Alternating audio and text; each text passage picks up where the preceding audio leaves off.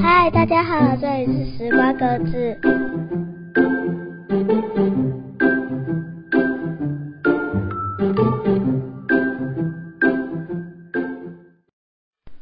上次啊，我们讨论到有一个主题是为什么总爱拿我做比较。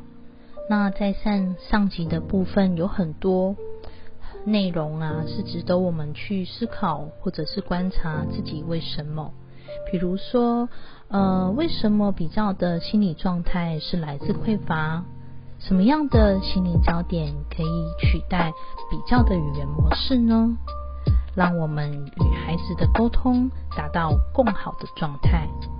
我们的频道主要是推广赛事知识。静坐，身心灵成长。喜欢我们的朋友，可以在下方点阅或者分享哦。其实当初啊，我们会选这个主题，是因为，嗯，在小时候啊，父母他们希望我们能够，嗯，很棒，所以呢，他很多时候的语言，他可能用比较的方式，但是在这过程当中，我都会觉得。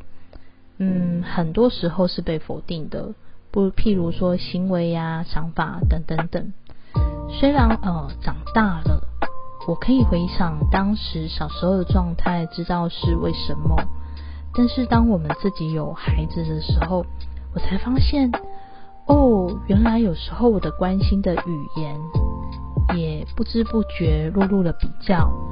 随着小孩子的成长。很多时候，其实沟通上会有一点点挫折，所以呃，今天我们才会想说，针对这样的一个心理状态，还有沟通模式更深入的一个探讨哦。上一次呢，我们谈到了身为家长的我们，嗯，惯用的比较的语言模式。这个语言模式的内在心理意涵，还有概略式的说到如何用其他的方式取代这种比较的语言模式。那我们这一集呢，也在更深入的再讨论一下，咦，为什么比较的心理状态是来自于匮乏？然后，什么样的心灵焦点的方式可以取代比较的语言模式，达到亲子共好，然后相互沟通的呃和谐畅通的亲子关系？嗯，上一集说啦，嗯，其实我们常常的比较的语言模式背后，是因为担心。而这个担心，在赛斯之士来说，可能在于我们内在对自己还有对孩子有一种匮乏的概念。匮乏什么呢？匮乏就是担心或害怕，甚至恐惧他的未来没有竞争力，没有未来，事情的演变会是不好的。于是，身为家长的我们。就常常把焦点一直放在不好的事情上面，也就是我们为了要防堵这个不好的事件发生，我们就会用比较的语言模式告诉他说：“你看看谁很好，所以你可以更好。”那比较的语言模式呢？因为我们一直放在防堵上面，所以其实效果并没有这么的好。接下来呢，我们上一次还概略的讨论到说，如果不用比较的语言模式的话，我们应该可以怎么做？嗯，可以解释自我的信念是不是属于限制性的信念，也就是说，重新去界定对于好，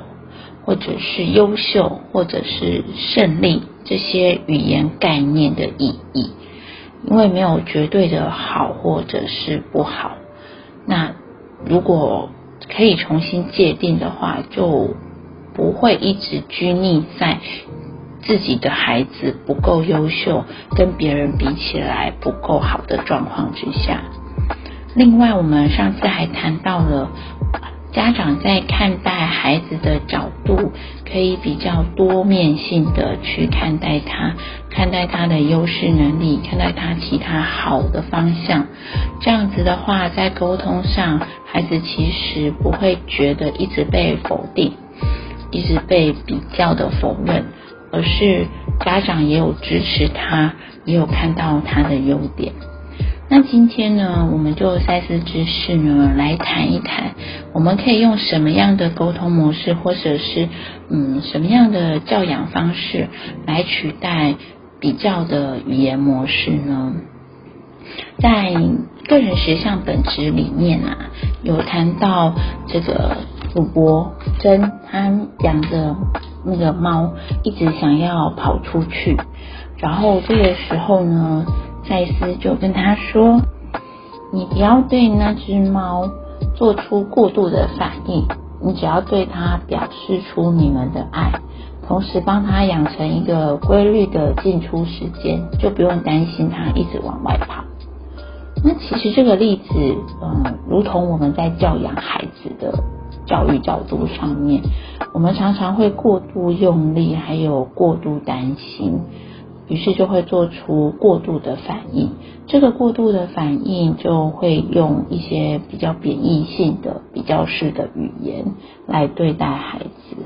那其实我们只要对他表现出我们的爱，也就是说，孩子其实知道爸爸妈妈的语言。还有所有的行为都是出自于关心和爱，真的让他感受到爸爸妈妈是由衷的支持我，那么，嗯，就不需要用那种贬义性的语言，即便他短暂时间不符合期待，也不需要用比较式的语言来告诉他你现在做的不好。另外，我们刚刚说了啊，过度反应就是常常用防堵的角度去预防它可能不好的发生。然后，在个人实相本质的六百一十六节里面，它也有谈到，我们的思想和情感，它都是一种能量，也就是我们的信念呐，也是一种能量。所以，像上一集说的，我们用心灵焦点的角度。怎么样的运用方法呢？也就是说，我们传递我们的关心、爱，还有支持的这种信念，还有强烈的情感，在嗯静坐的时候，或是平常的时候，我们想到孩子，想到对方，我们就传达一种关爱、关心、支持、渴望的那种信念。那这种信念其实是一种能量体，能量波它就会传达到对方的身上，对方可以自然的接收到爸爸妈妈给予的爱、关怀和能量。在个人实相本质里面是这样说的：你也不停的释放出自己的心电感应思想，别人也就能够据他们的实相意念做出反应。然后把注意力集中在生机、力量和创造性的念头，一个家庭就能不断的加强他的喜悦、欢乐和自发性。那么这个家就可以充满那种满满的正能量和关怀和爱。也就是专注在什么上面，你就得到什么。那嗯，心灵焦点的方式还包括，你可以想象栩栩如生的想象。你的孩子表现得很好的状态，怎么样算是栩栩如生的想象呢？比如说，你可以呃想象他坐在书桌前面，很认真的读书的那个样子，他的形象哦，他穿的衣服啊，书桌的样子，还有呃台灯光线那种温度感觉，你都。栩栩如生，就非常逼真的想着孩子是很认真的，然后很努力的为了他的目标呃进行他自己的计划。那除了情感的投射啊、连接之外啊，心灵焦点就是你可以用这种栩栩如生的想象，一方面安住了自己的心，一方面这种想象呢，就不知不觉也可以传达到。孩子的心理状况，他就会慢慢的符合我们想要的方式。简而言之，就是说，你希望他越来越好，你就观想他很好的画面，然后你给出赞美，给出关爱的感觉，给出肯定的感觉，孩子就会越来越好。相反的，如果我们的焦点是放在防堵上面，我担心他这样不好，我担心他那样不好，我觉得他的状况不好，其实你就等于把想象力放在负面的状况之下，